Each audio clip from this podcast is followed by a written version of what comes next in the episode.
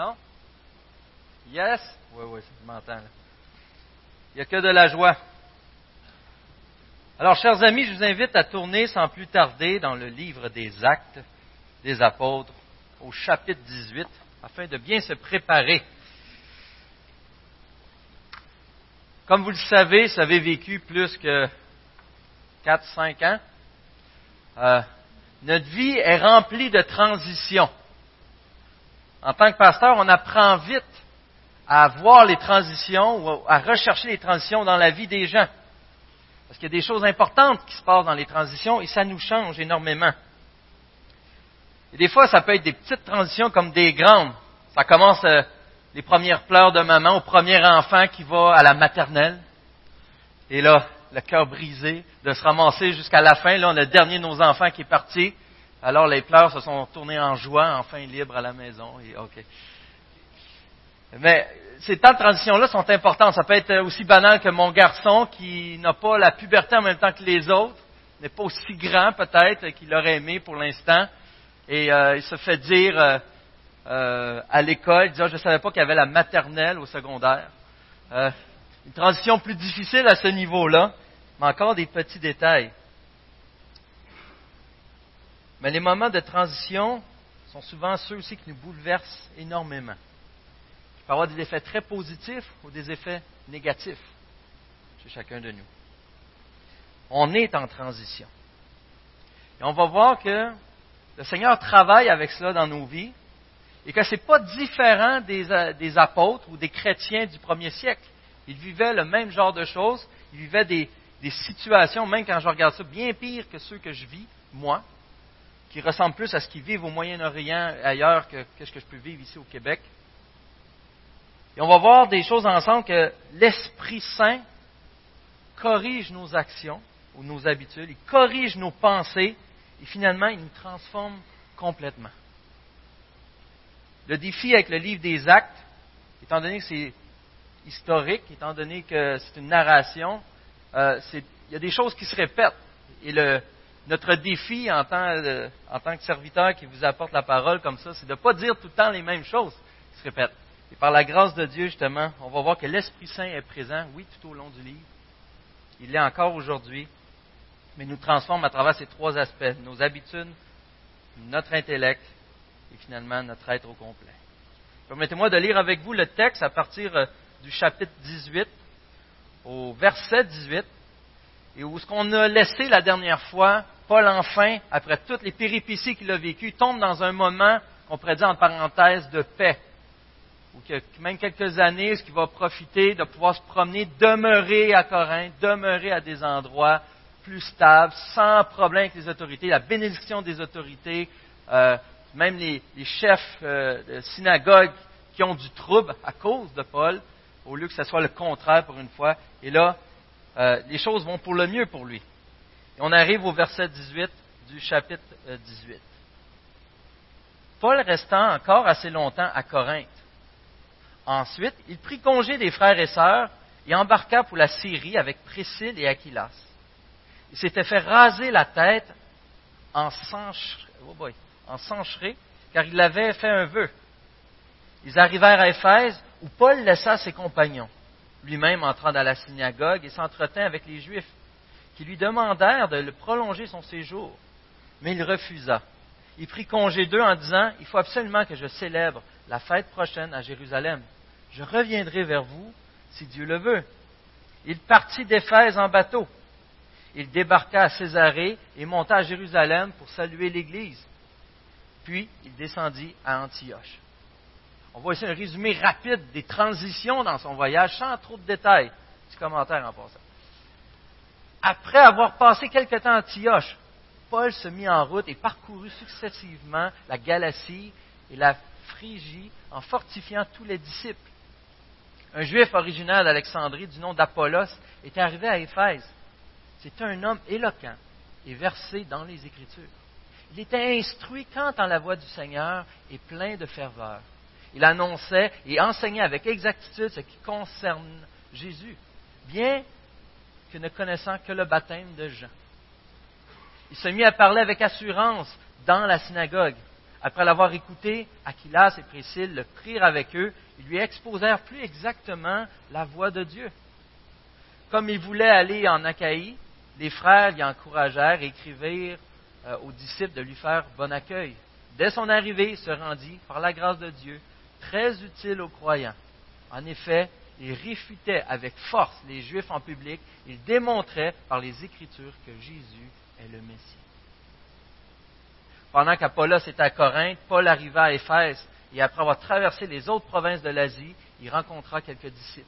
Il leur dit, Avez-vous reçu le Saint-Esprit lorsque vous avez cru? Ils lui répondirent, Nous n'avons même pas entendu parler d'un Saint-Esprit. Il demanda, Quel baptême avez-vous donc reçu? Ils répondirent, Le baptême de Jean. Alors Paul dit, Jean a baptisé du baptême de repentance, en disant au peuple de croire en celui qui venait après lui, c'est-à-dire en Jésus le Messie.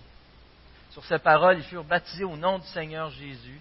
Et lorsque Paul posa les mains sur eux, le Saint-Esprit vint sur eux et se mirent à parler en langue et à prophétiser. Il y avait une douzaine d'hommes en tout. Prions Saint.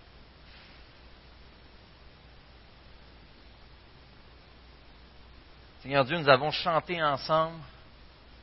Ce que nous voulons, c'est rien que le sang de Jésus. C'est toute une pensée lorsqu'on s'y arrête. Que le sang de Jésus. En réalité, en chantant cela, Seigneur, on affirme et on démontre notre entière soumission à toi, notre entière dépendance à ce sacrifice si important dans chacun de nos vies, essentiel à cette relation avec toi.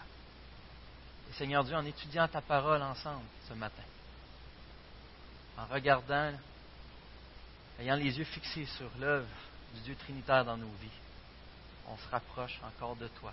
Développe cette relation avec toi. Éloigne, Seigneur, nos préjugés, encore une fois. Éloigne les mauvais enseignements. De nous, Seigneur, ta parole, ta vérité, et comble-nous dans ta présence. Par le beau nom de Jésus-Christ. Amen. Alors, comme on voit, on va l'expliquer davantage, euh, on a trois actes différents, principaux. Un avec Paul, un avec Apollos, puis un autre où ce Paul rencontre approximativement une douzaine de personnes, il y en a douze à la fin, euh, une douzaine en tout. Euh, donc il y a trois choses particulières, on dirait que Dieu a travaillé avec eux. Et on voit que dans tous ces cas-là, ils ont tous un lien en passant avec Jean-Baptiste. On va essayer de démontrer, si je me rappelle tout le long mais ils ont tous un lien avec Jean-Baptiste. Et Paul, entre autres, connaissait bien la loi, connaissait bien Christ, et c'est lui qui fatigue tout le monde en allant dans les synagogues en prêchant la grâce. Les gens sont attachés à la loi, les gens sont attachés à une culture, et il y a un fatigant de Paul qui arrive tout le temps leur dire Non, non, c'est pas de même, ça marche, c'est la grâce, c'est la grâce. Fait qu'il y a de quoi de sauter de tous les bords. Et la raison pourquoi c'est difficile pour eux, c'est qu'on oublie, on pense pour nous que les Juifs, c'était une religion. Aujourd'hui, on dit changer une religion pour un autre, t'as l'habitude d'entendre, ah, c'est ça ta religion, c'est plus ou moins pareil comme la mienne, euh, moi je crois ça, toi tu crois ça. Mais on oublie que tout comme la vie chrétienne, le judaïsme avait été instauré par Dieu, et c'était plus qu'une religion, c'était un mode de vie. Donc c'est totalement compréhensible que c'était difficile pour des Juifs de laisser des traditions, de laisser des choses pour se tourner entièrement à ce que Dieu demandait ou ce que Dieu l'appelait à faire. Et laisser des choses, des fois, ne veut pas dire qu'il péchait en les faisant, mais ce que des choses qui sont rendues inutiles et qui peut être mieux de faire autre chose. Et on a un exemple ici ce matin où ce que notre apôtre Paul lui-même aussi était en transition entre le judaïsme et le christianisme. Il apprenait à tous les jours, il était sanctifié par le Saint-Esprit afin de grandir et apprendre à, vivre sa vie conformément euh, à la volonté de Dieu. On voit dans le livre aux Hébreux, qui témoigne beaucoup de cette transition-là. Il y de quoi plus grand que Moïse, il y de quoi plus grand que les prophètes, il y de quoi plus grand que les anges. Toutes vos traditions à ce que vous étiez attachés pointent vers Jésus, c'est plus grand encore. Ça change. On tourne de 180 degrés, on regarde à Christ. Et toute la manière d'interpréter est changée en fonction de ça. Le livre des actes nous rapporte un peu comment ça s'est fait, nous donne un peu une idée de cette transition. Un point tel où ce que les Juifs Vous en rappelez, la religion chrétienne, qu'on pourrait dire le christianisme, dans les premières années, était sensiblement pareil aux yeux des Romains. Le christianisme n'était qu'une secte du judaïsme, si on veut. C'était seulement, et c'est pour ça qu'ils laissaient faire, jusqu'à temps que ça commence à faire trop de troubles. Mais pour démontrer à quel point que c'était dur de différencier. On peut voir à travers tout le livre, même euh, euh, euh, des, actes, qu'il y, a, certaines transitions qui ont été difficiles. Mais juste avant, il y a un avertissement à faire, une chose à bien retenir. Le livre des actes, vous savez, on parle souvent de c'est important d'étudier la parole de Dieu. Amen, je ne vais pas changer ça un matin, c'est la vérité. C'est important de bien l'étudier aussi.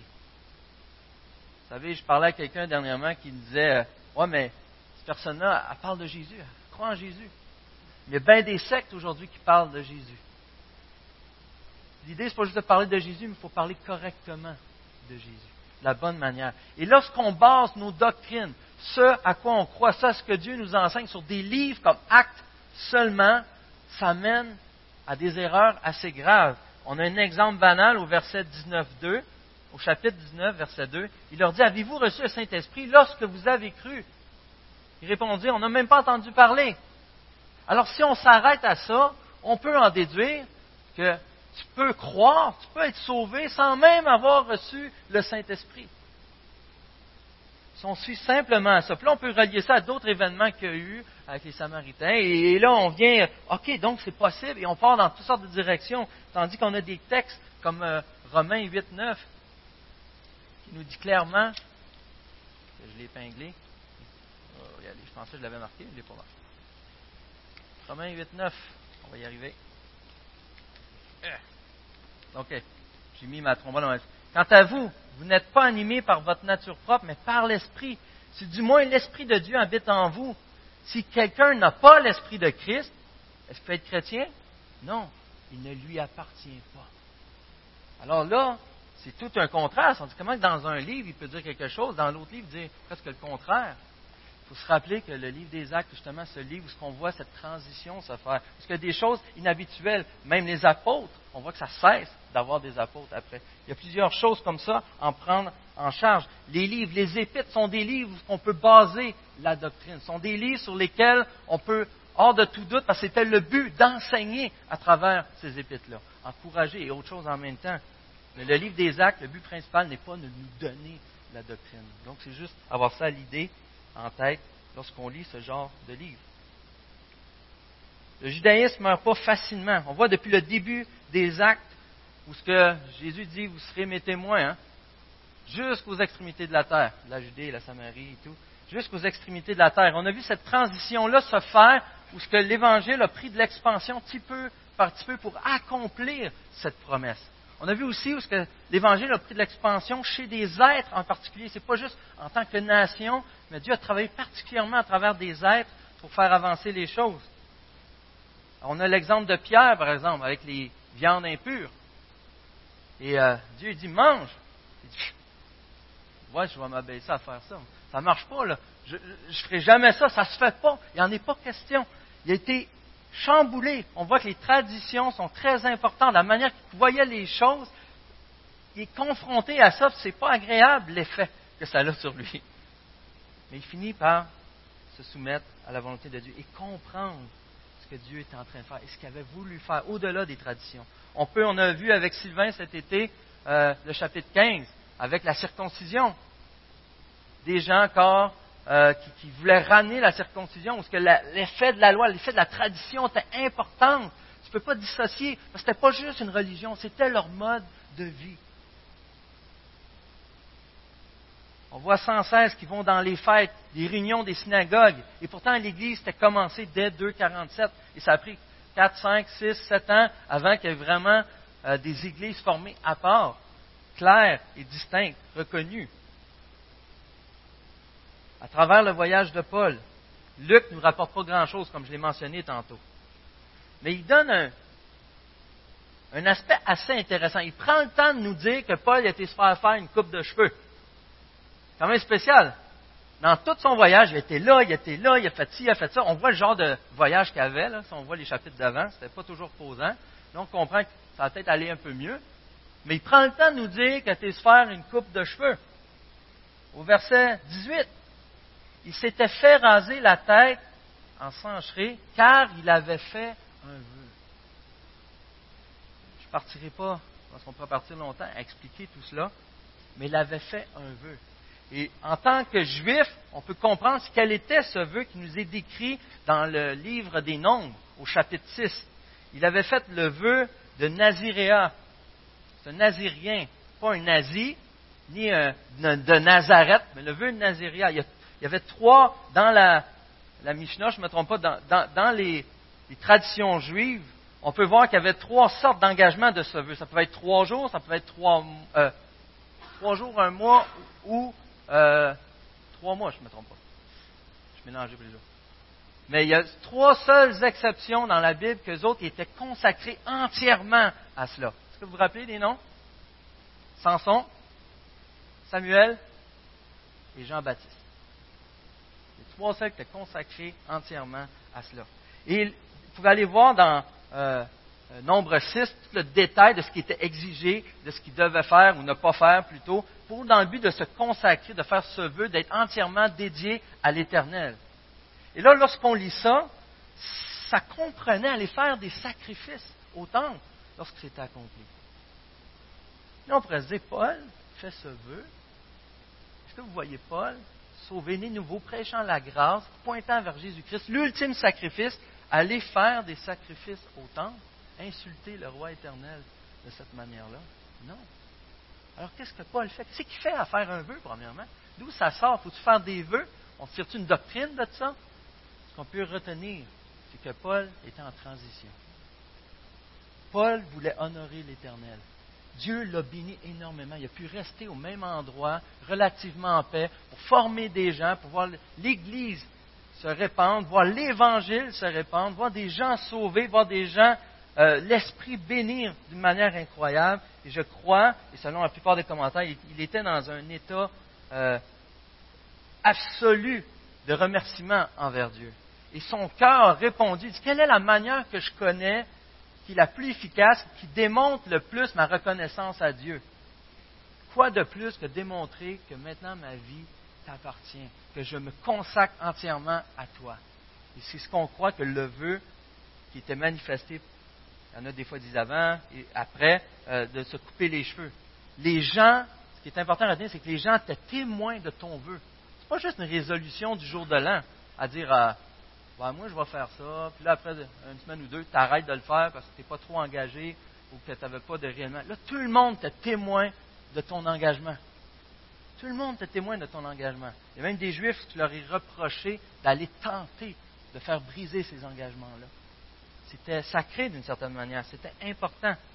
Et lui, il reconnaissait la manière qu'il connaissait, la tradition qu'il avait, il l'a modifiée il y en a qui disent même que c'est pour montrer aux Juifs que, gars, je respecte vos choses aussi, que j'ai à cœur d'honorer la loi.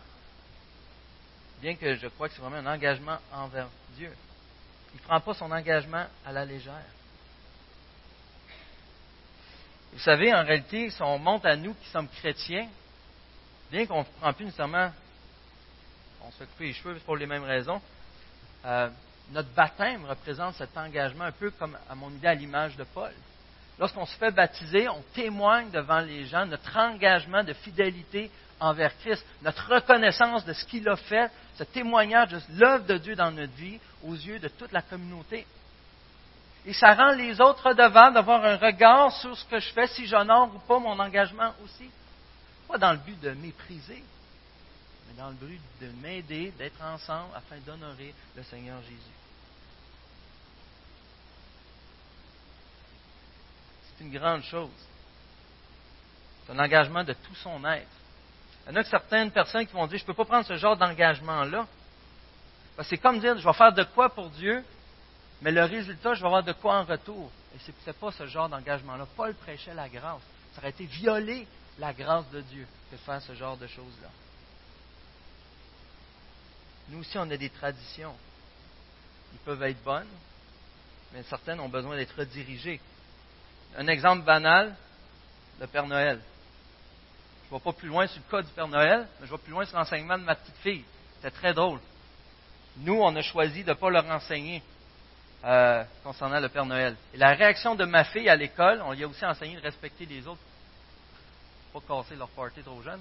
Euh, et là, la fille, ma fille, elle revient de la maternelle dans le temps de Noël, elle est traumatisée. Elle dit, papa, j'ai regardé mes amis, puis ils croient tout au Père Noël. Et là, je leur ai dit, vos parents vous mentent? Vous voyez la valeur qu'elle avait déterminée comme plus importante que de croire au Père Noël à cette Ça m'a juste fait rire. C'est un détail, mais ça va engendrer des traditions. C'est banal. Mais pensez après avec les parents, les grands-parents, ce que tu décides de prendre comme décision, que ça peut engendrer conséquence. Vous voyez la manière que vous allez fêter une fête, la manière lorsque vous vous mariez, si vous avez bien des amis non chrétiens, si vous êtes un gars en particulier, même les filles maintenant, ils ont tendance à vouloir fêter d'une manière que n'ont pas Dieu pas tout. Aller dans certaines fréquentations, certains bars, certaines choses comme ça. Ça change notre manière, notre engagement envers Jésus va changer notre vie, va changer nos habitudes, va changer nos traditions. Qu'est-ce que l'Esprit est en train de travailler en toi aujourd'hui? Ça pourrait être un péché. De quoi vraiment une tradition qui est attachée, qui prend plus de place que Christ, que tu dois lui remettre, que tu dois te soumettre à lui. Ou des fois, c'est simplement quelque chose qui t'amène à amener un pas plus loin pour glorifier Dieu à travers une tradition qui n'a pas de problème. Comme j'ai l'impression que plusieurs font pour l'Halloween. Ensuite, on tombe à la deuxième partie. On tombe avec, au verset 23, où ce que notre ami Apollos est décrit. Vient d'Alexandrie. Vous savez, Alexandrie, 200 euh, ans avant, la plupart des documents, les copies euh, euh, de la Septante avaient été faits. c'est un homme de renommée et c'est décrit comme étant un homme éloquent. Éloquent, ce n'est pas juste quelqu'un qui parlait bien, dans le sens du mot ici utilisé, c'est quelqu'un qui parlait bien, mais qui savait de quoi il parlait aussi. Donc, il était versé dans les Écritures, qui témoigne ça. C'est quelqu'un qui avait une prestance, qui avait un prestige euh, qui était relié. C'était quelqu'un d'important. Il était instruit quant à la voix du Seigneur. La voix du Seigneur veut dire selon les principes de Dieu. C'est utilisé à plusieurs sauces, on veut, dans, la Bible au complet. Donc, il, était, il marchait dans les voies de Dieu, dans les voies du Seigneur. Et il était tellement important que si vous allez dans 1 Corinthien, c'est une parole que vous, vous avez déjà entendue plusieurs fois, mais Corinthiens 1, 3. 1, 3, 1, 13. 1, 13, je crois. 1, 12. 1, 12. Vous savez, je veux dire par là que chacun de vous affirme, moi je me rattache, moi je suis de Paul, et moi d'Apollos, et moi de, de Pierre, de Céphas, et à moi de Christ. On peut comprendre pourquoi le monde voulait s'identifier à Pierre, d'être fier d'être de Pierre. On peut comprendre être fier d'être de Paul, bien qu'ils sont tous dans l'erreur parce qu'on est tous de Christ. Paul il va mentionner qu'il n'est pas mort pour eux, c'est Christ qui est mort pour eux. Hein. Et, mais Apollos, qu'est-ce qu'il vient faire là? Il avait le même prestige. Des gens préféraient dire je suis d'Apollos plutôt que de Paul ou de Pierre ou d'un apôtre. Je suis d'Apollos. Il y a dix versets qui parlent d'Apollos et c'est tout le temps positif à son sujet. Il n'y a rien de négatif qui est dit. C'est quand même intéressant. Quelqu'un qui est instruit, il avait la, plein de ferveur, il y avait une joie de partager, il était ambitieux, il annonçait et enseignait avec exactitude ce qui concerne Jésus. Il ne disait pas de niaiserie, il ne disait pas d'erreur. Ce qu'il disait était vrai. Mais le reste nous dit qu'il y a un mais. Un gars de ce statut-là, le gars que tu engagerais comme président de Sembec demain, euh, parce qu'il est à sa place, que tu voudrais comme pasteur, un gars qui, a plus grande facilité que Paul, mais je pense. On aurait eu Paul puis Apollos, on aurait préféré quand Paul prêche, euh, quand Apollos, pardon, prêche. Ça semblait couler mieux, ça semblait meilleur, plus facile à écouter. Mais pourtant, il ne connaissait que le baptême de Jean. Oups. Là, ça veut dire qu'il n'est pas chrétien? C'est un débat, je vous laisse faire vos recherches. Euh, selon moi, il était chrétien. Euh, parce que tout ce qui est décrit de lui, de ce qu'il faisait, de ce qu'il comprenait, de ce qu'il prêchait de Christ, si on regarde ces termes-là utilisés dans le reste du Nouveau Testament, ça s'applique toujours à des chrétiens. Euh, il était chrétien, mais il avait un mais. Et je crois qu'on voit que, que, deux autres personnes qui apparaissent, Aquilas et Priscille, un couple qui ont un ministère ensemble, qui sont laissés à Éphèse par Paul, pour enseigner les gens, juste un petit débat, si vous voulez en partir un autre, euh, Priscille, ici, elle l'enseigne à Apollos. Donc, il y a des contextes où il n'y a pas de problème, il y a des contextes où c'est possible. Euh, elle est soumise envers son mari quand même, elle, respecte euh, ce que Dieu dit. Mais on dirait, je pourrais le mettre comme ça, c'est qu'ils ont perçu quelque chose sur Apollos. Ce qu'il dit, c'est vrai, mais il y a de quoi qui n'est pas encore assez clair. Et là vient toute la manière de le dire. Comment Priscille et Aquilas ont choisi de le faire? Ils l'ont pris à part. Ils l'ont pris à part. Après l'avoir écouté, ils le prirent avec eux, ils lui exposèrent plus exactement la voix de Dieu. Donc il était déjà dans la voix de Dieu, il avait déjà ces principes-là, il avait déjà l'exactitude, mais elle pouvait être encore plus exact. Ça ne veut pas dire qu'il disait de quoi de faux, mais il manquait de précision sur certains détails, et je crois que ça a par rapport avec Jésus qui est le Messie. Peut-être qu'il avait entendu parler, Jean-Baptiste, celui qui vient après moi, il avait compris des choses, mais il manquait encore le plus important relié avec le Messie. Des précisions. Vous savez, ici on pourrait dire à l'Église, entre autres, on a déjà entendu ça souvent, on a redécouvert l'Évangile. Il y en a qui ont déjà entendu ça?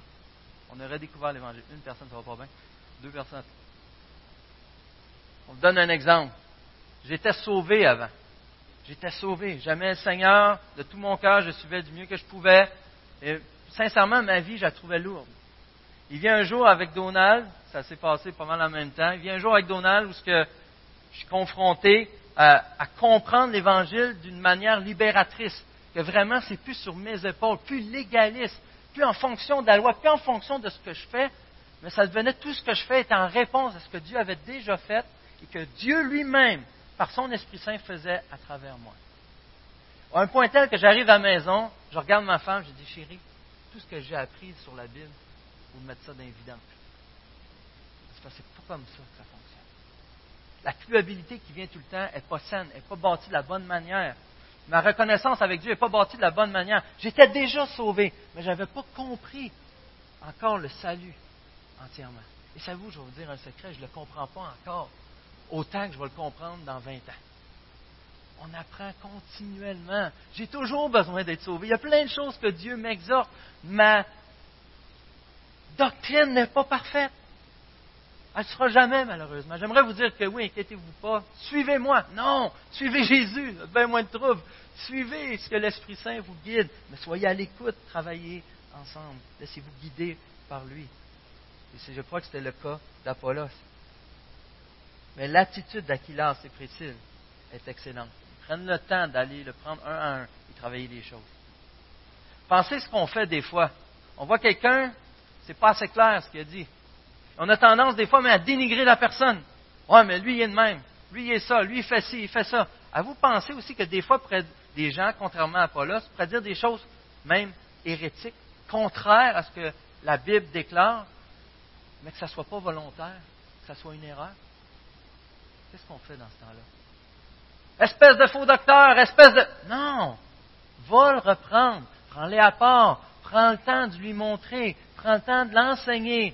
Prends le temps de regarder, d'évaluer. Parce que toi aussi, tu es peut-être dans l'erreur, mais si c'est semblable, c'est évident. Prends le temps d'aller voir avant de traiter les autres de nom, avant de ne pas laisser de chance, avant de couper les gens d'un ministère, avant de faire ci, avant de faire ça.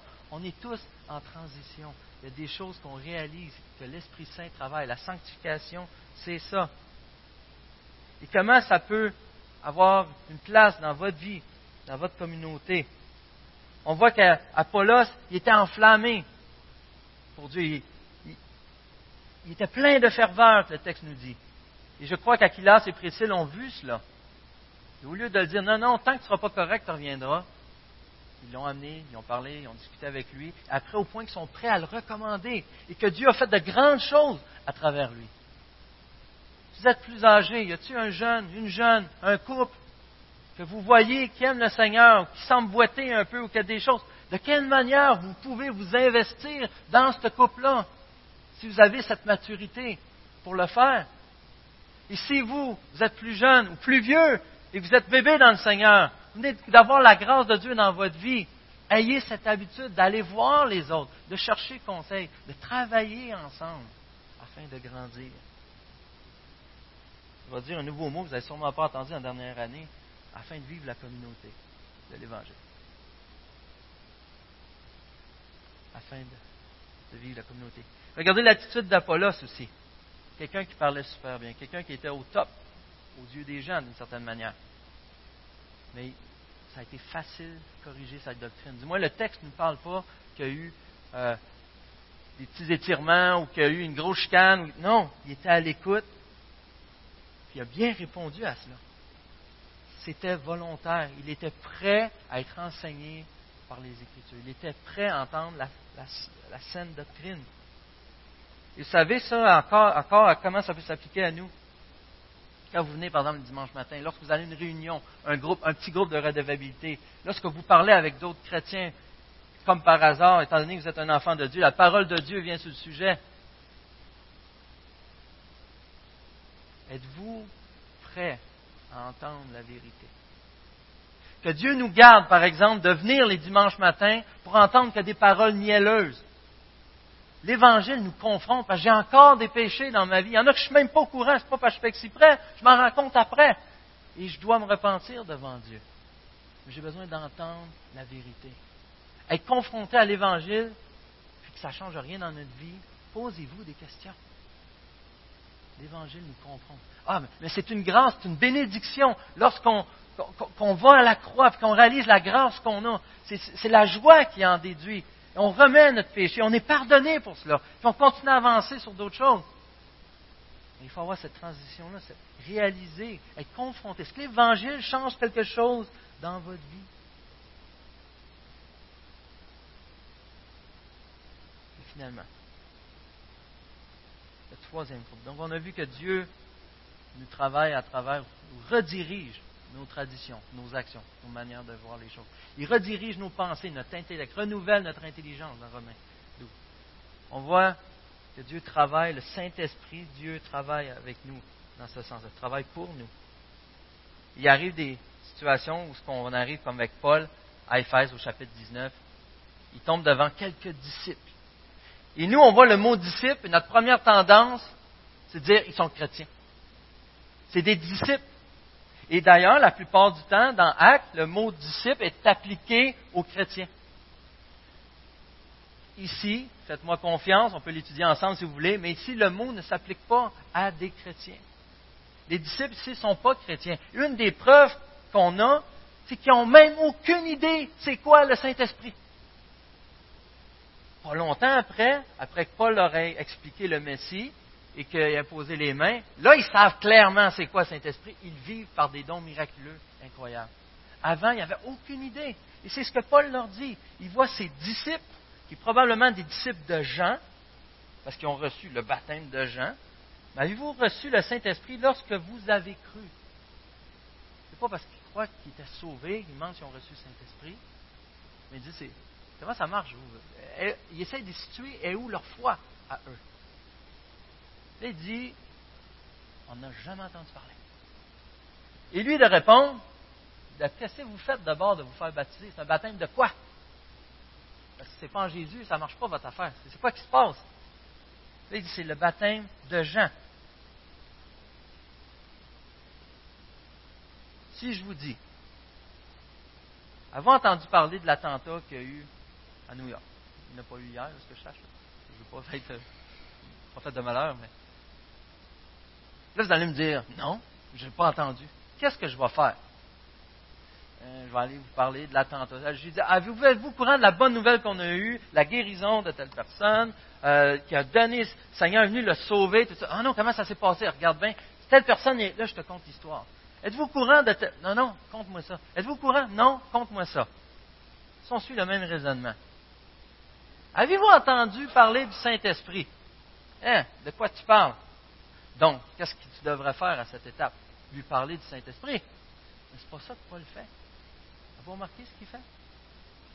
Lui répondit au verset 2b Nous n'avons même pas entendu parler d'un Saint-Esprit.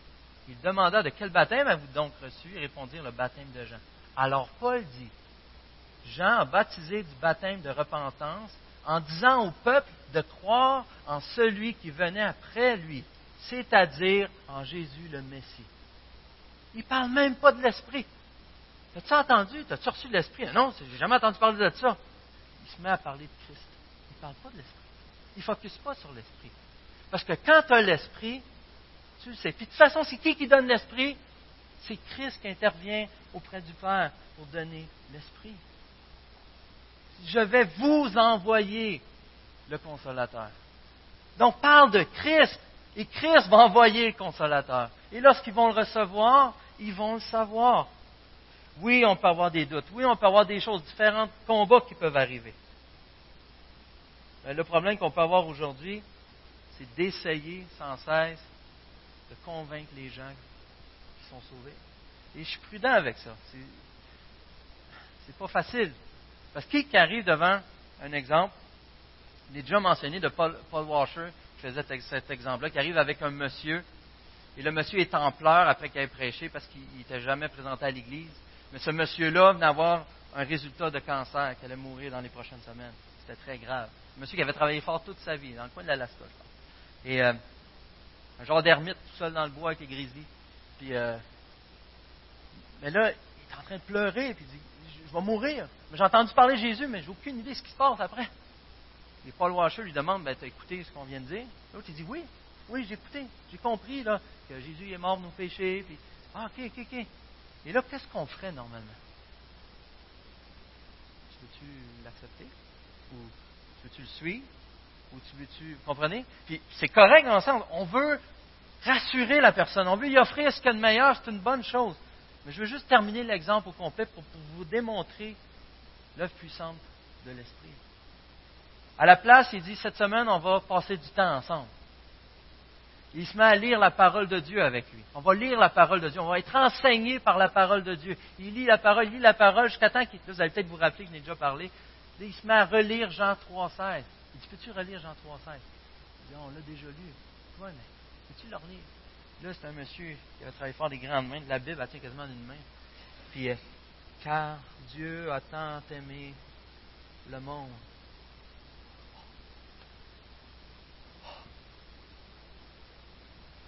Il est mort pour moi. Je suis sauvé. Je vais être avec lui pour l'éternité. Par lui-même, l'homme venait de comprendre et attester de sa bouche, prophétiser qu'il était sauvé, qu'il était chrétien par l'Esprit lui avait démontré. Voyez où est-ce que je voulais venir faire la différence? Il était convaincu. Ce n'était pas juste des paroles, ce n'était pas juste des choses qu'il entendait, qui sonnaient comme toujours. Oui, oui, je sais, je sais. Il venait de comprendre dans le plus profond de son être l'implication. Lorsqu'on a dit tantôt juste le sang de Jésus. Je vous mets au défi de méditer là-dessus.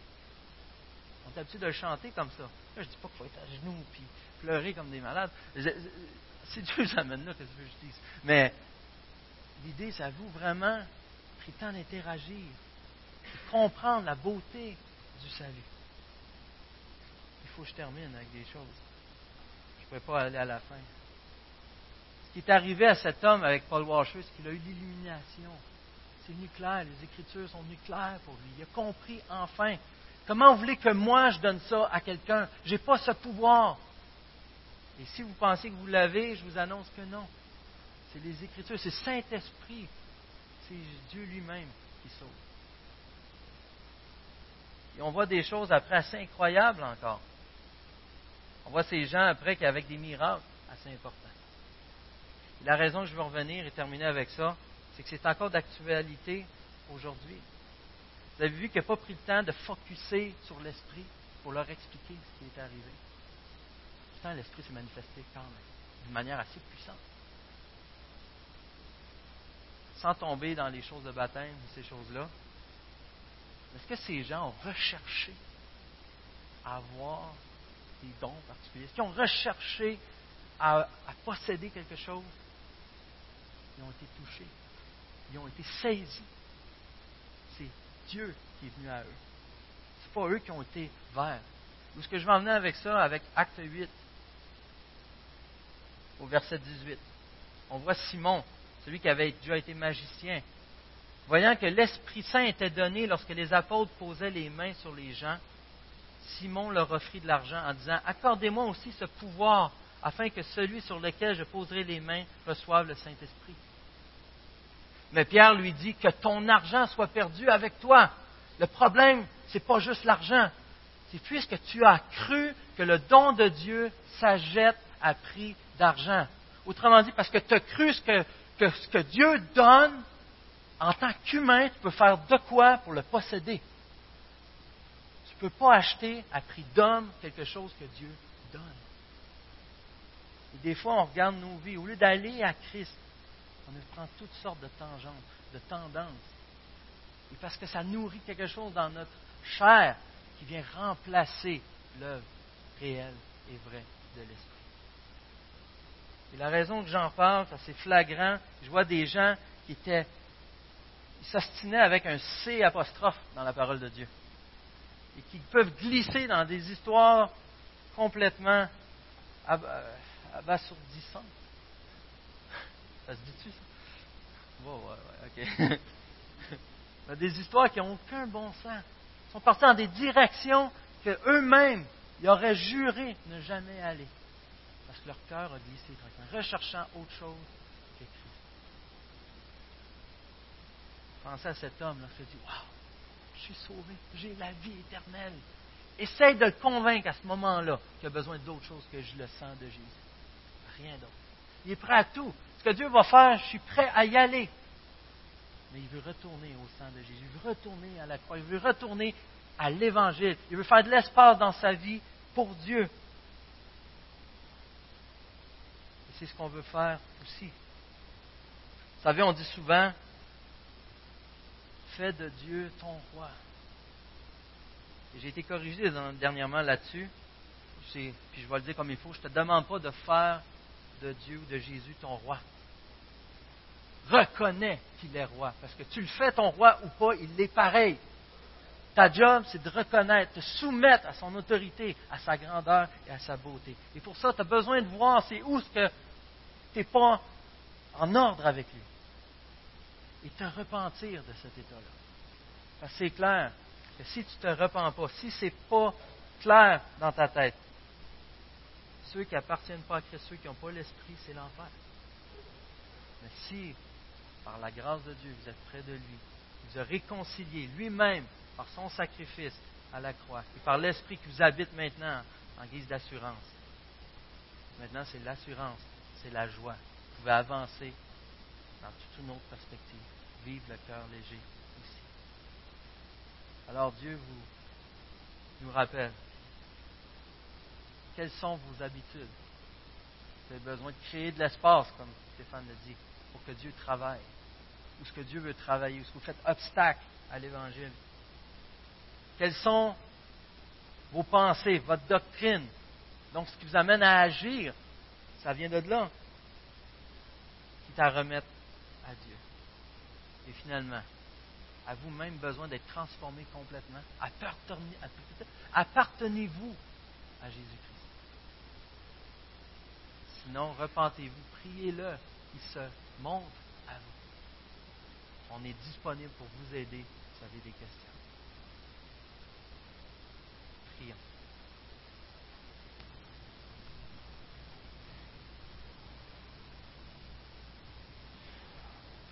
Seigneur, je peux apporter un, partage comme ça, un discours.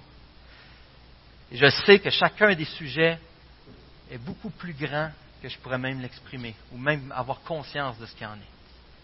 Mais merci Seigneur parce qu'on voit comme tu as utilisé Paul, comme tu as utilisé Apollos, comme tu as utilisé Aquilas, comme tu as utilisé Priscille, d'autres hommes et plusieurs femmes qu'on voit même dans la parole de Dieu, Seigneur.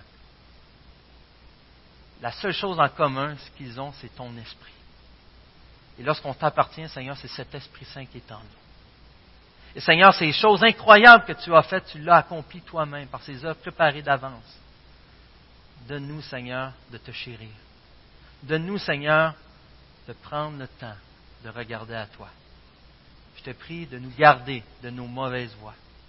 Je te prie, Seigneur, de rendre notre cœur humble afin qu'on puisse aller à la repentance, qui va mener à cette joie parfaite que tu nous as promis, qui va mener à cette obéissance par l'Esprit à Dieu le Père, et qui va, qui va mener à compter les bienfaits de Dieu dans nos vies car on va être utilisé dans le cadre de ton amour pour bénir les nations. Bénir notre ville, bénir notre famille, bénir notre couple et produire une adoration pour toi seul. Sauve-nous encore, Seigneur Dieu, je t'en supplie. Par le beau nom de Jésus-Christ. Amen.